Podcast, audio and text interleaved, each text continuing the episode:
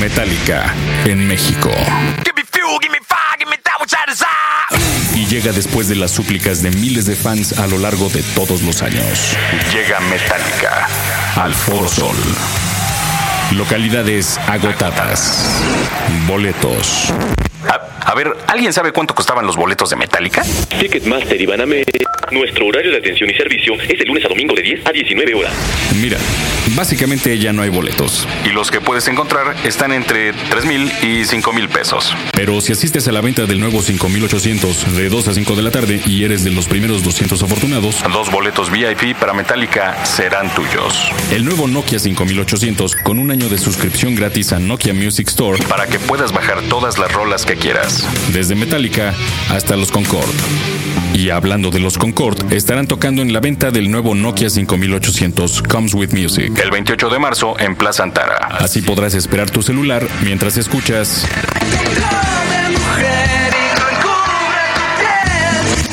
¿Ya hiciste cuentas? Nokia y Dixo. Porque siempre hay un as bajo la manga. Ah, y si no era suficiente, también habrá otros kits de Nokia y regalaremos una de las guitarras Gibson en el mismo lugar. Así o más cabrón. Porque hay veces que uno se siente como chicle en butaca de cine vacío. Necesitas que de veras alguien te contenga, te abrace. Fíjese que yo me decidí de plano hacia ya de hacerla con mi marido cuando me dijeron, ah, es que él es Tauro y el Tauro cuando abraza envuelve. Y a mí me gusta mucho el abrazo. ¿Sabían ustedes que es medicinal? ¿Sabían ustedes que un abrazo puede sanar? Ah, ¿no?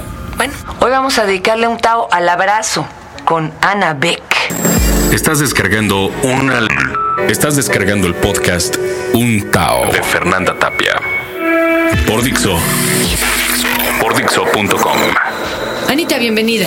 Muchas gracias. Fíjate que todo el mundo me critica porque yo sigo dándole chicha a mi hija de dos años, seis, siete meses y la cargo y ya me regañaron y que la espalda y que el calcio y que la fregada.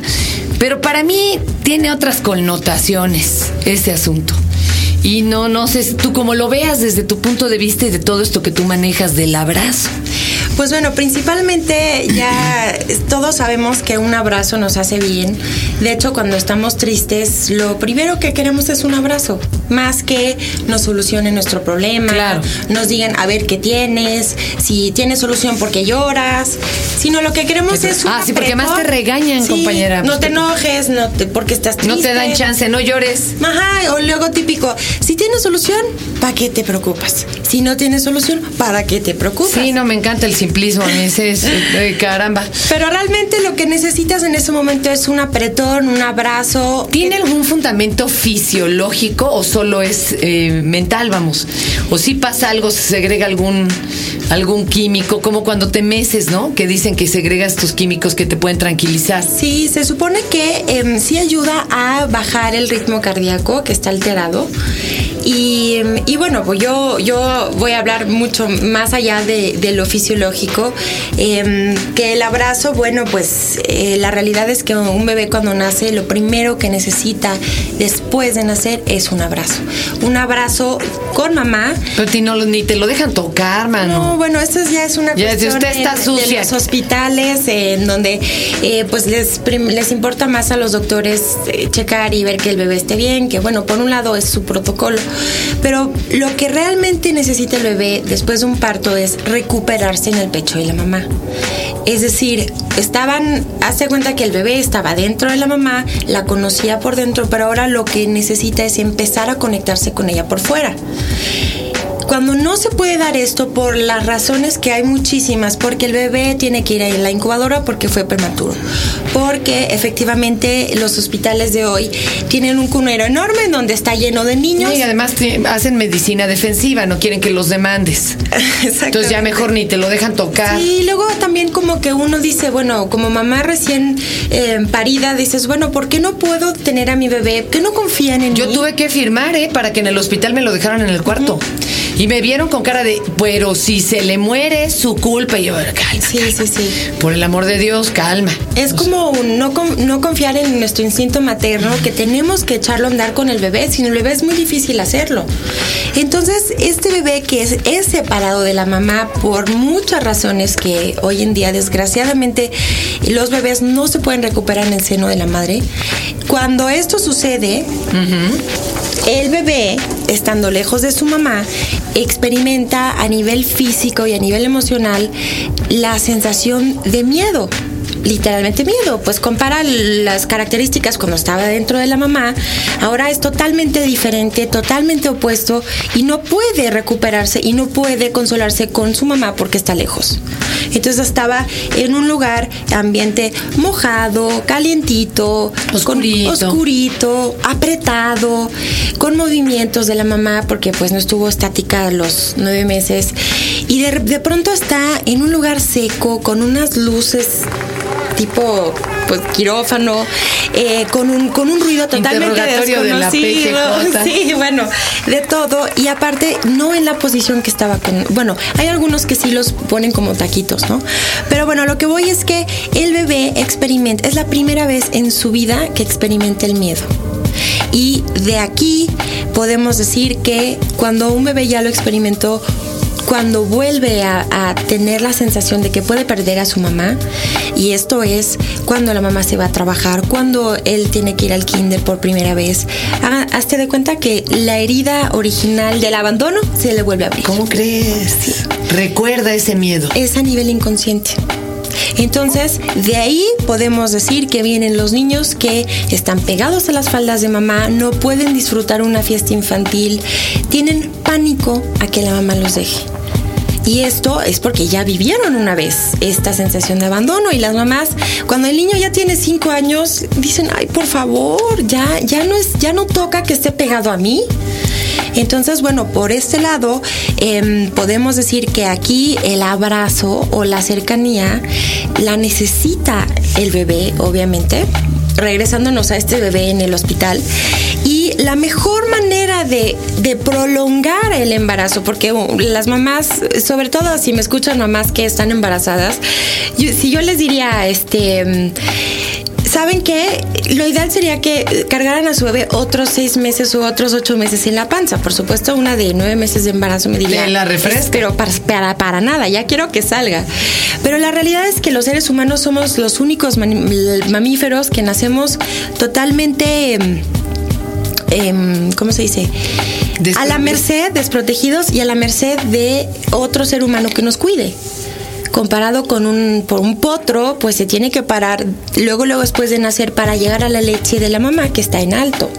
Un perrito se tarda algunos días o semanas en abrir Pero, los ojos, llega a pero ya llega a la leche de la mamá. ¿Y el bebé no? El, bebé necesita un año para caminar. Entonces, en este año, lo mejor que le puede pasar a este bebé es no separarse de su mamá. Por eso dicen que es bueno usar el rebozo y que te lo traigas cerquitita y que lo estés cargue y cargue. A ver, cuéntame. Así es. Porque además es hasta mucho mejor para la columna, ¿eh? Por si te lo sabes poner bien. El rebozo, eh, bueno, nos caracteriza como cultura y es algo tan maravilloso para mamás y incluyo papás, porque ya existen papás que cargan también a sus bebés. Sí, bellísimo. Y para los bebés. Y afortunadamente hoy en día ya existen rebozos mexicanos muy modernos con un largo especial Eso. para poder hacer muchísimos amarres diferentes y poder cargar tu bebé desde el día en que naces, salir del hospital con tu bebé en el rebozo hasta que él solito te dé la Es como pauta. tener una bolsita de marsupial. Claro, es exactamente. Tener a tu bebé como el canguro que trae a su bebé ahí hasta que ya está listo para salir. Eso, ¿cómo te da la pauta el bebé? El bebé te da la pauta, es maravilloso, porque contrario a lo que todo el mundo cree que se va a embrasilar, lo voy a mal acostumbrar, Ni se- que fuera gato, me va a manipular y demás, yo les digo a los radioescuchas, un bebé que cuando tú lo cargas se calma, pues obviamente se va a calmar. Si es, está donde debe de estar, en brazos de mamá y Ah, papá. pero cuando se quiere bajar, se baja, ¿eh? O Sí. sea, y te hace para un ladito. Exactamente, ahí te te van dando la pauta. Pero un- a lo que voy es que un bebé, por ejemplo, que cuando lo acuestas llora y lo cargas se calma muchas veces o mu- muy, repeti- mu- repetidas veces, te está dando la pauta de que no está recibiendo suficiente mamá y quiere más. Este bebé seguramente en algún momento ya vivió o experimentó esta sensación de separación y por lo tanto le falta más. Entonces la mamá desesperada porque dice, ya me, ya me, ya me agarró Ya- la ya me medida. urge, sí. Porque lo caro y se calma, lo acuesto y llora. Y yo les digo, señoras, mamás, si ustedes están experimentando algo delicioso y les quitan lo delicioso, ¿también van a repelar? Oye, ¿y hay forma de sanar esa herida primigenia? ¿O ya nos amolamos toda la bola de traumados que andamos aquí? Afortunadamente sí la hay. Em, se llama terapia de contención. ¿Cómo crees? Y esta terapia está enfocada principalmente a sanar estos, estas heridas emocionales, porque como dices, muy pocos seres humanos tienen pocas o, o ninguna herida emocional, porque todos pues vamos creciendo con nuestros papás que van Andamos aprendiendo con nosotros. Así es, y la terapia de contención es profundamente sanadora porque lo que sucede a lo largo del tiempo, un bebé como expliqué que sufre esta separación, la mamá lo describe describe su relación como si estuviera atorada, como que no fluye el amor. Así lo describen cuando van a, a terapia. Y se dan cuenta, ¿por qué? Porque pelean todo el tiempo, porque la mamá se enoja muchísimo que el niño no pueda disfrutar la fiesta infantil y esté pegada a sus faldas y no pueda ella platicar con sus Uno amigas. se sigue peleando veces con la mamá a los 40 años. ¿eh? También, Y uno también. no entiende por qué no fluye el amor, por qué si me ve tan poquito nomás es para reclamarme. Así es. Es que hay una bola de broncas ahí. Y hay, y a los 40 años, imagínate lo ac- acumulado que hay ahí. Claro. Entonces la terapia de contención afortunadamente ya se puede aplicar en casos de mamás con bebés recién nacidos, o sea, hasta bebés de, de un mes de nacido, Ay, por ejemplo, emoción. que estuvieron en la incubadora. Oh, sí. Sufren una, una- un miedo y una desvinculación total. Cuando esto se da, hazte de cuenta que no se pueden volver a juntar o unir mamá y bebé, se le llama trastorno de vinculación porque se lastima el vínculo. Claro. Por lo tanto, el bebé pues lo va a manifestar conforme su desarrollo y obviamente esto va a hacer que choque la relación y que no fluya el amor. Por ejemplo, esta terapia de contención también sirve para ya más grandes. la Por señora supuesto. con el niño de 5 años. Por supuesto. El de 15 y el- los que ven. Sí, en la adolescencia es un poco diferente porque nosotros en el Instituto Precop em, manejamos la terapia de contención de los 0 a los 10 años como límite. Luego una pausa en la adolescencia porque en la adolescencia no, los niños no quieren tener nada que ver con los papás. Al contrario, se tienen que enojar para poder salirse de su casa. Es algo lógico, Exacto. Y luego ya en la, en la juventud, como a partir de los 18, 19 para adelante, tenemos Hartos candidatos. todos los candidatos del mundo. Pero tienes que ir tú solo, tiene que ir tu mamá o tiene que ir quién. Mira, generalmente va la persona que siente afect- que siente la relación afectada, o sea, que dice, bueno, pues es que con mi mamá no me llevo nada. Y en este caso, los adultos hacen una terapia de contención que se llama terapia de contención para eh, la reconciliación con padres vivos o muertos. Ah, qué es bonito decir, eso. No tiene que ir el papá o la mamá. ¿El papá juega algún, o sea, qué, qué pitos toca en todo esto? También es importante. Por si es un papá supuesto. cargador, abrazador. El papá puede cuida. Desde bebé con, con este, desde chiquito, em, más bien, no desde chiquito, desde que el bebé es pequeño, porque también puede cargarlo con el rebozo, por supuesto, pero sí es una condición necesaria que eh, esté la vinculación em, bien con la mamá y el bebé para poderse vincular con el resto del mundo. Claro. Oye, y de esto nos podría tomar horas. Ah, por Pero ahorita supuesto. mencionaste a Precop. ¿Quién es Girina Precop? ¿Lo pronuncié bien? Ajá, muy bien. Cuéntanos un poquito y qué es qué hace el instituto para los Por que todos ya supuesto. están interesándose. Claro que sí. Eh, Irina Prekop es una psicóloga, doctora y psicóloga de la República Checa. Ella vive actualmente en Alemania. Ya está bien mayor, doña Sí, Elena, ella es grande, anda pero ella viene una vez al año a México. Con todo y la altura y la Da- contaminación. Sí, ella viaja, ella no deja de trabajar y de hecho la tenemos que reservar un año antes porque está tan ocupada. Es una mujer maravillosa, muy sabia, que ha escrito un sinnúmero de bestsellers en Europa. Uno de ellos es el, El Niño Tirano, que lo pueden encontrar en librerías porque es eh, impresionante este tema de los niños tiranos. Y Girina Prekop es la creadora de la terapia de contención, ni más ni menos. Wow. Y bueno, el Instituto Precop es el único instituto en México y Latinoamérica que tiene que da la terapia de contención, que certifica, perdón, a terapeutas para En poder para poder ajá, ser terapeutas de contención y ya la terapia de contención ya se está dando en diferentes ciudades de la República Mexicana, en Venezuela, Bueno, porque nos oyen en todos lados. Ajá, eh, también en, en, bueno, en América del Sur, en Venezuela, en República Dominicana, eh, actualmente, bueno, en Europa, en España, en Alemania, en Suiza. Y, bueno, el Instituto Precop, como les dije, es el único que puede certificar a, a los terapeutas. Si no, Para- se van con alguien que no está certificado y lo que quiere es abrazarla, Sí. no, pero sí es importante cuidar eso. ¿Por qué? Porque el Instituto Precop está muy actualizado en todos los cambios y todas las novedades que hay en la terapia de contención. Oye, Ana, a ver, yo te invito a que nos invites en dos sentidos. Uno, ¿a dónde se dirigen los que solo necesitan terapia de este tipo? O sea, ¿a dónde pueden consultar? Si hay algún terapeuta en su zona. Por supuesto. ¿A dónde escriben? ¿A dónde lo leen? A ver, Yo les voy a dar la, la página web. Exacto. Ahí pueden informarse de todo tipo de terapias que hacemos ahí. Y ahí aparecen los números también. Es www.institutoprecop.com. Y ¿cómo se escribe el preco? es P de Pedro, R de Roberto, E de Eduardo, K de Kilo, O de Otto y P de Pedro. Ok, es www.institutoprecop.com. Punto com. Eso, Así por si quieren tomar algún tipo de terapia, a ver dónde les queda un terapeuta certificado Así cerca. es. Y ahí los también los referimos de, a la República entera, o sea, la República Mexicana. Ajá, claro, a así ver, es. Pero alguien que no estoy yendo que ya tenga alguna otro estudio que sea terapeuta en general, pero diga, yo quiero ser terapeuta en contención de este tipo. Por supuesto. ¿Cómo les enseñan cuando, cuando hay convocatoria? Platícanos. Ah, pues justo ahorita tenemos una convocatoria para em, que ofrece el instituto para ganar la beca Irina Precop. Es este la especialidad que dura 24 meses y se dará eh, inicio el 29 de mayo de este año en las instalaciones del Instituto Precop, que es en la Ciudad de México. Perfecto. Y los queremos invitar a que se asomen en la página para que les llegue toda la información para esta convocatoria.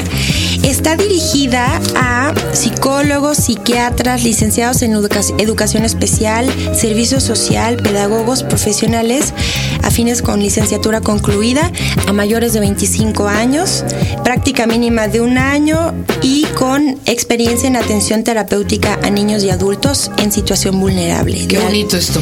Y sobre en la página lo van a en la página pueden ahí encontrar toda la información sobre la convocatoria. Es una especialidad maravillosa porque aparte es terapéutica también. Es muy importante como terapeuta de contención haber pasado uno mismo por estas por eh, la Claro, terapia la de contención claro. para saber cómo aplicarlo a sus pacientes o a las personas con las que trabaja. ¿Hay forma de abrazarse a sí mismo, Anita? ¿Hay forma de autosanarse? Yo sé que en estos momentos mucha gente se está sintiendo muy mal. Eh, em, Dinos un, danos un ejercicio para irlo haciendo en casa, mente que visitemos tu página y Claro que nos sí. integremos. Generalmente cuando nos sentimos muy mal con nosotros mismos, imagínate que en el, nuestro corazón está o vive nuestro niño interno. O sea, nuestra niña o niño interno. Está hecho bolita. Que está triste, está afligido. Y eso es porque, pues, por algún, a lo mejor alguna, algún comentario que te hicieron en el trabajo o algo que realmente no entiendes por qué estás tan triste o afligido. Y entonces, en ese caso, realmente puedes tú platicar con tu niño interno y decirle, sí, veo que estamos muy tristes. Y, y a ti te afectó muchísimo este comentario o esto que nos Sí, o lo que dijeron. pasó, lo que viste en la tele X. Exactamente. No, Entonces, en ese caso, lo que pueden hacer las personas es ponerse la mano en el corazón y tranquilizar a su niño interno y decirle, yo soy la grande, yo te cuido, yo me encargo. Y por lo tanto, el niño se queda tranquilo, dormido. Me vas a hacer corazón. llorar, Anita.